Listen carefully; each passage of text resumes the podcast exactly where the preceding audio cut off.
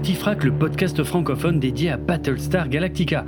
Bonjour à tous, je suis Draven et dans cet épisode Signa numéro 26, on va analyser ensemble les derniers signes venus de la constellation Battlestar Galactica, à savoir les news de la franchise pour les mois de juillet et août 2023. On a donc la revue de presse habituelle avec une sélection d'anecdotes de tournage, des news diverses sur le casting et des tops, mais surtout en fin d'épisode, je vous donnerai mon avis sur le nouveau Blu-ray 4K du téléfilm pilote de 1960. 78. Comme d'habitude, tous les liens vers les éléments dont je parle dans cet épisode sont dans les notes de l'émission. On est bientôt fin août 2023, décollage. Bon, vous le savez peut-être si vous me suivez depuis un moment, mais je considère la plupart des articles des sites anglophones Screen Rent et Game Rent consacrés à Battlestar Galactica comme du clickbait qui ne fait que ressasser des infos déjà largement connues. D'un côté, c'est énervant car bah, c'est du simple clickbait qui n'apporte rien de neuf. Mais d'un autre côté, je dois dire que c'est un peu une bonne chose qu'il continue de faire vivre la franchise en sortant aussi régulièrement des articles qui lui sont consacrés, même si ça m'oblige à faire beaucoup de tri pour ne vous parler que des plus intéressants. Et parfois, leur contenu est presque de qualité, comme avec cet article de Screen Rent du 2 juillet 2023 qui récapitule les six raisons pour lesquelles Battlestar Galactica a changé pour toujours le genre de la science-fiction. Je ne vais pas revenir en détail sur ces six raisons, mais c'est vrai qu'elles sont plutôt intéressantes, comme le fait que Battlestar Galactica était avant tout une série dramatique plutôt sombre, que ça peut être très intéressant de faire des ellipses temporelles pour faire progresser l'histoire et les personnages, que la série n'hésitait pas à faire mourir des personnages complètement innocents, comme un bébé, mais aussi une petite fille dans la mini-série pilote, que Battlestar Galactica a fait revenir la formule feuilletonnante dans la science-fiction, qu'elle a bénéficié de la présence de grands acteurs hollywoodiens sans que ce soit considéré comme une voie de garage pour eux, et enfin que la série a rendu les combats spatiaux plus réalistes. Tout ça est vrai et certains points ont déjà été développés dans ce podcast, tandis que d'autres le seront dans le futur. Je vous avais dit la dernière fois que Katie Sackhoff, l'interprète de Starbuck, avait lancé son propre podcast intitulé Bla Bla Bla with Katie Sackhoff. Eh bien, l'une de ses déclarations dans le second épisode de son podcast publié le 5 juillet a fait le tour des sites d'information sur Battlestar Galactica. Dans cet épisode, elle recevait la comédienne et réalisatrice Bryce Dallas Howard, qui l'a dirigée lors du tournage de la série The Mandalorian. Et à un moment, elles ont discuté de l'énorme budget de cette série Star Wars. Katie Sackhoff a alors déclaré Je n'avais jamais travaillé sur quelque chose avec un budget aussi massif. Notre budget cantine est probablement le budget tout entier de Battlestar Galactica, en gardant à l'esprit que c'était il y a 20 ans. Bon, Ok, euh, la formule est marquante, mais euh, c'est plus une impression générale qu'une véritable information. Hein. Euh, même si ça traduit bien l'évolution des budgets télévisés, surtout ces dernières années avec l'explosion des plateformes de SVOD. Mais c'est un modèle qui semble déjà dépassé car toutes ces plateformes qui ont investi des sommes gigantesques dans du contenu sont aujourd'hui en train de faire marche arrière car ces gouffres financiers n'ont pas réussi à être rentables malgré ces énormes investissements. Donc tant mieux pour les productions qui ont pu bénéficier de ces largesses, mais techniquement c'est un modèle économique qui est déjà terminé, donc je ne vois pas trop quoi dire d'autre à ce sujet. Le 7 juillet également, le site américain Collider nous proposait son classement des 10 séries les plus addictives selon Reddit.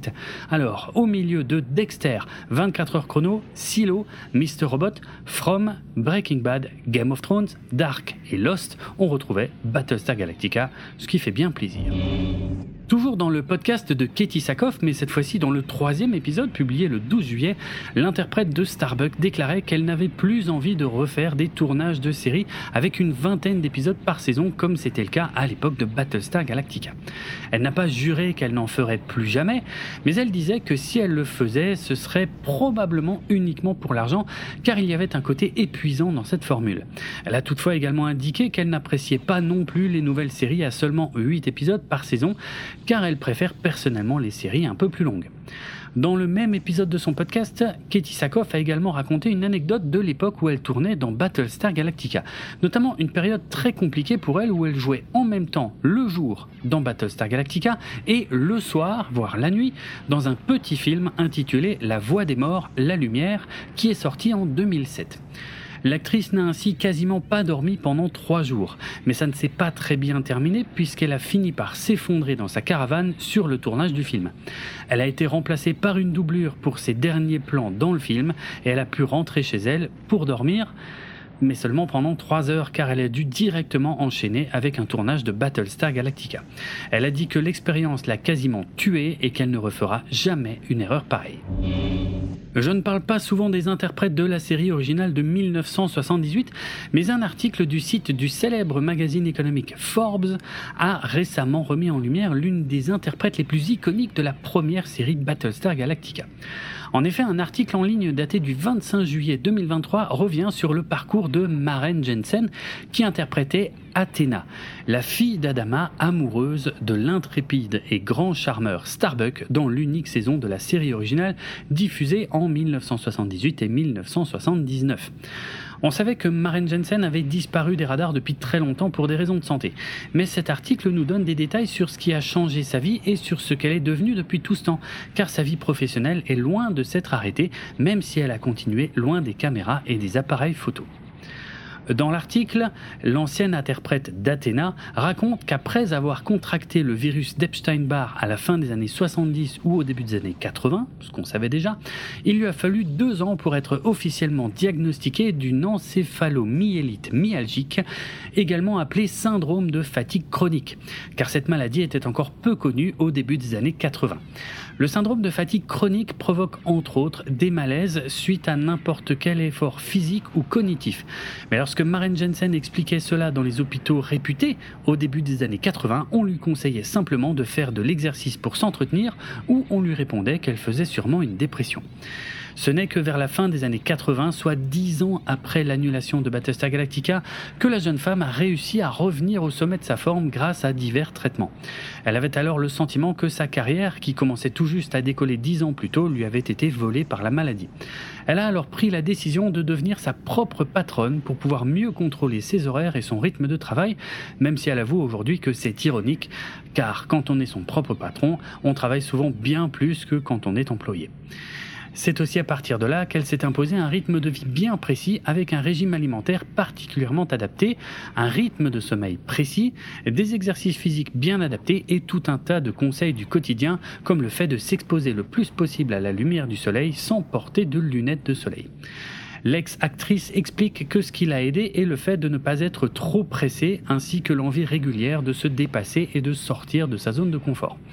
L'article n'entre pas davantage dans les détails, mais on sait que Maren Jensen a cofondé la compagnie de cosmétiques Stila en 1993 aux côtés de la célèbre maquilleuse Janine Lobel et que la marque Stila a été l'une des marques américaines de cosmétiques les plus populaires des années 90 jusqu'à ce qu'elle soit revendue au groupe Estée Lauder en 1999. Aujourd'hui, la marque Stila existe toujours, même si elle a changé de propriétaire dans les années 2000, et l'article de Forbes n'en dit pas plus sur les activités de Maren Jensen à l'heure actuelle. Le 7 août, Suzanne Hogan a publié quelques nouvelles de son mari Michael sur la page de la levée de fonds en ligne qui lui est consacrée. Suzanne a eu l'occasion de jouer dans une pièce de théâtre à Vancouver pendant deux mois et elle avoue que cela lui a fait beaucoup de bien de sortir un peu de son rôle auprès de sa fille et de son mari afin de revenir rebooster auprès d'eux. L'ancien interprète du colonel Tai a fait de beaux progrès avec sa physiothérapie. Il est désormais capable de se tenir six minutes sur sa jambe droite tandis qu'il retrouve doucement quelques sensations dans sa jambe gauche. Il porte également des attelles aux jambes pour entraîner son corps à se réaligner lorsqu'il se tient debout. Comme indiqué précédemment, Michael rassemble aussi des anecdotes qui serviront soit pour un one-man show, soit pour le documentaire tourné par l'un de leurs amis. La santé de leur fille Jenny s'est en revanche dégradée ces derniers temps et elle a dû être hospitalisée. Et pour terminer, Suzanne précise qu'avec la grève actuelle des scénaristes et acteurs, elle ne peut plus travailler, même au Canada. Elle termine son message en adressant une nouvelle fois ses remerciements à toutes celles et ceux qui continuent de donner de l'argent pour financer les soins de sa famille. Je vais maintenant vous dire un mot de Doug Drexler. C'est un nom plutôt connu chez les fans américains de Star Trek, mais j'imagine qu'il n'est pas aussi célèbre par chez nous, donc je vais vous le présenter en quelques mots. Âgé aujourd'hui de 70 ans, Doug Drexler a commencé sa carrière de technicien en étant maquilleur dans les années 80, notamment sur quelques films comme Amityville 3, Poltergeist 3 ou Dick Tracy. Il a d'ailleurs gagné entre autres un Oscar des meilleurs maquillages pour son travail sur le film Dick Tracy. Mais en tant que fan de Star Trek, son rêve était de travailler sur sa franchise préférée. Donc, au début des années 90, il a fait quelque chose de très inhabituel pour un technicien oscarisé. Il s'est tourné vers la télévision et il est devenu maquilleur sur Star Trek, la nouvelle génération, à partir de l'épisode 10 de la saison 3. C'est par exemple lui qui a vieilli le capitaine Picard pour l'épisode 25 de la saison 5 qui s'appelait Lumière intérieure.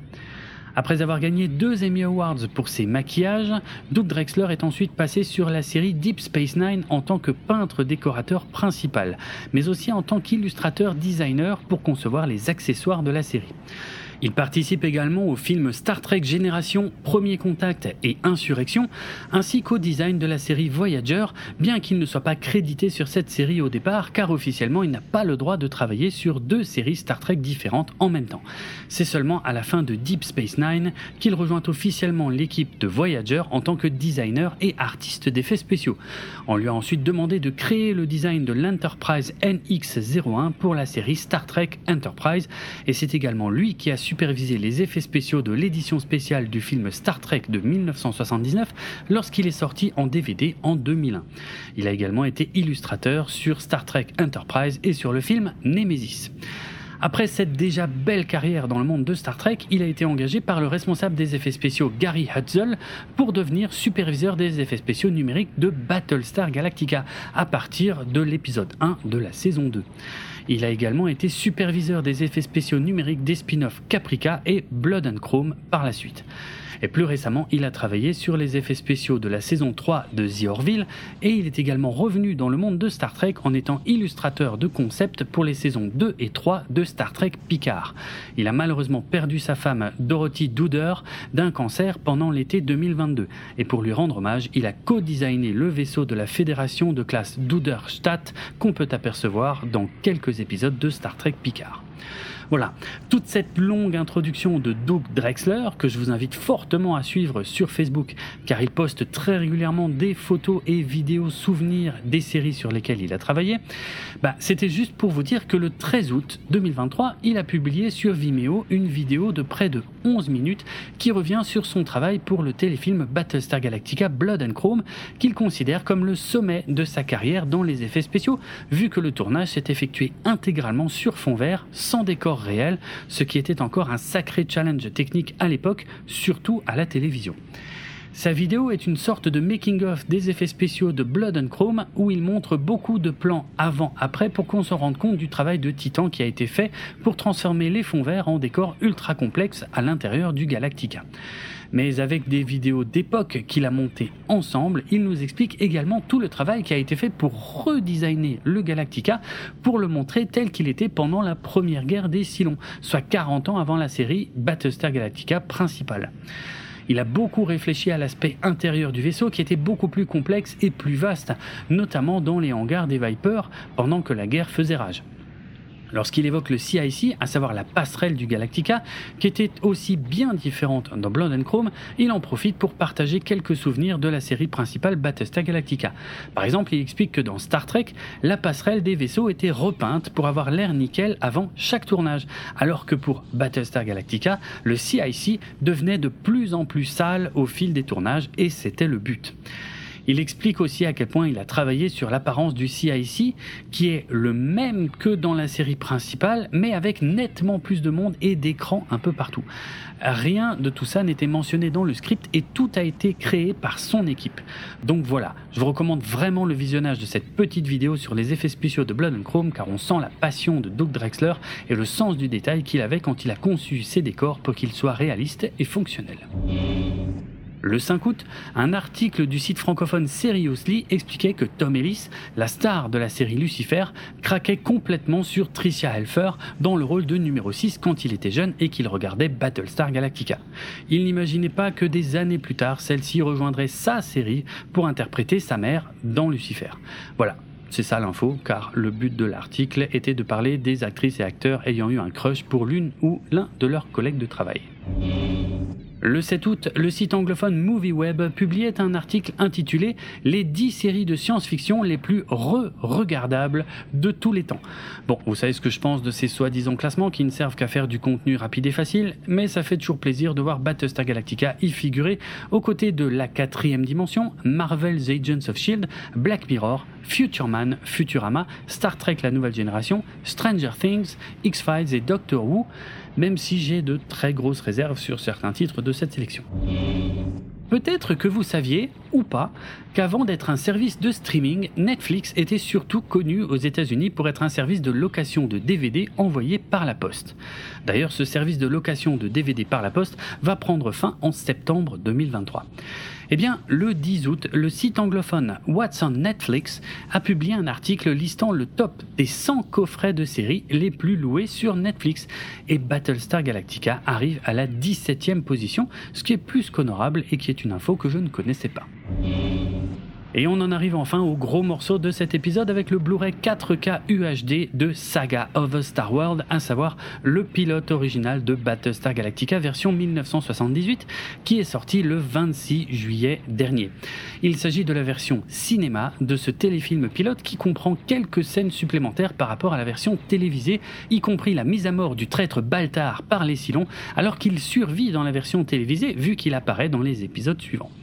Alors, je ne vais pas revenir sur tous les détails de la production de ce téléfilm que j'ai déjà détaillé dans les épisodes Historica 2, 3 et 4 de ce podcast, ni sur les différences entre la version télé et la version cinéma de ce pilote qui ont déjà été abordées avec Karine dans nos épisodes Analytica 1, 2 et 3. Non, ici je vais surtout me concentrer sur ce nouvel objet et sur ce qu'il apporte de nouveau par rapport à ce qui existait déjà sur le marché. Je l'ai déjà dit, en Europe, ce nouveau Steelbook 4K possède un dessin explosif en guise de jaquette que je trouve plutôt joli. Bon, tout le monde n'est pas forcément de cet avis, mais les goûts et les couleurs, ça ne se discute pas, donc admettons. De toute façon, ce n'est pas ça le plus important. Extérieurement, l'objet en lui-même est plutôt sympa, même s'il n'y a pas grand-chose à en dire vu qu'il s'agit d'un simple steelbook de couleur claire avec des visuels de belle qualité.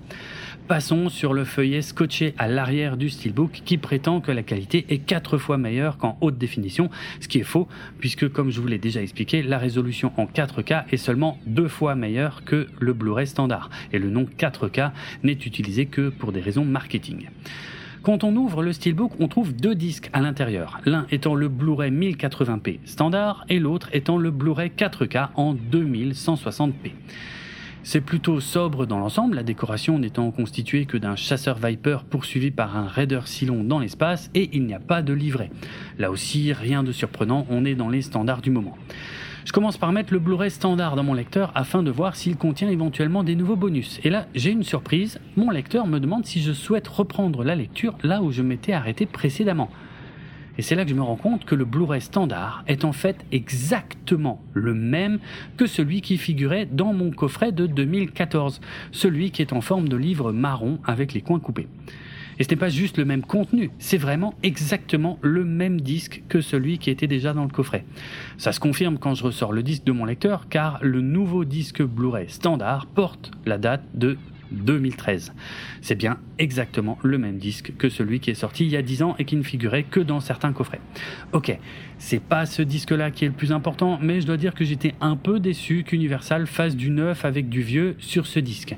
Et comme il n'y avait déjà pas de bonus il y a 10 ans, il n'y a donc toujours pas de bonus aujourd'hui, vu que c'est le même disque.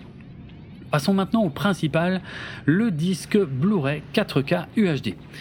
Une fois mis dans le lecteur, on commence à nouveau par une petite déception. Il n'y a aucun bonus.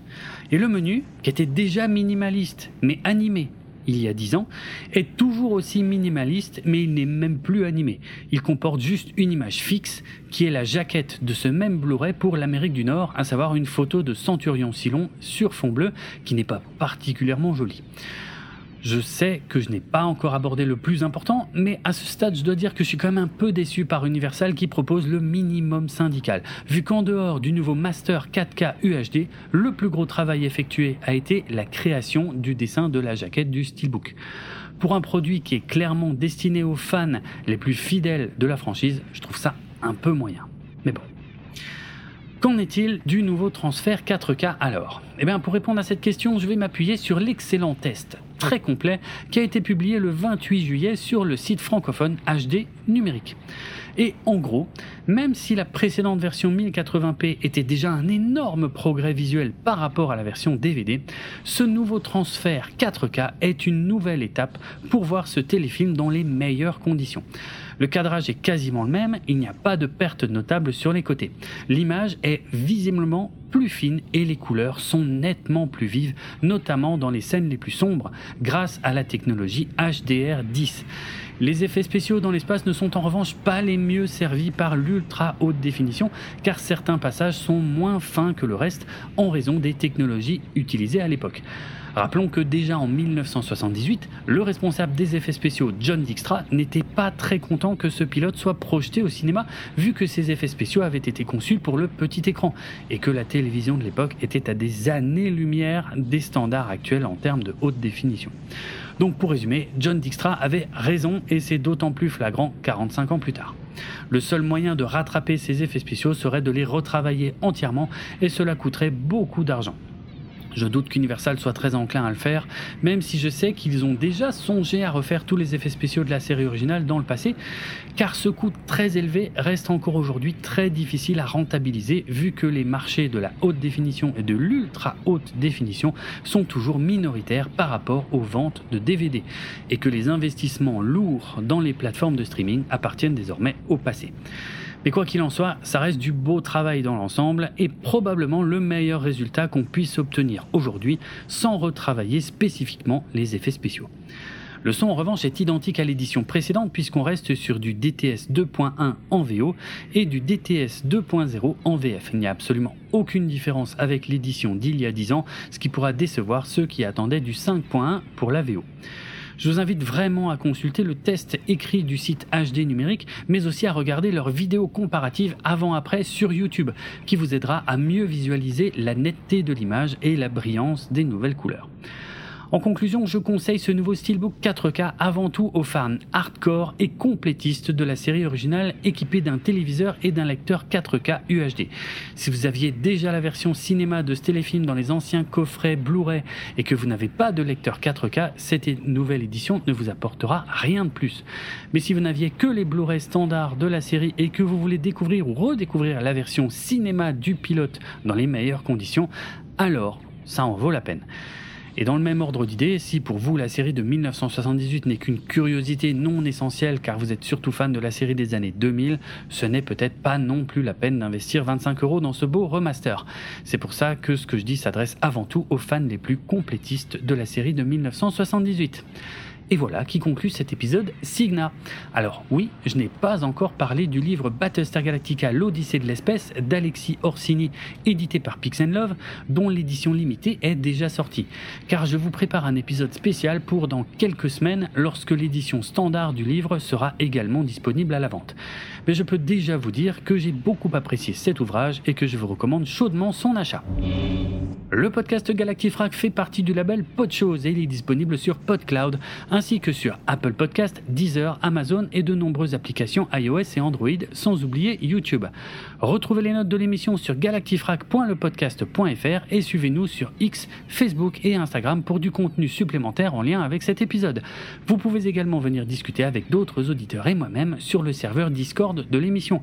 Si vous voulez me retrouver sur X, mon pseudo c'est Draven et ça s'écrit D-R-A-V-E-N-A-R-D-R-O-K.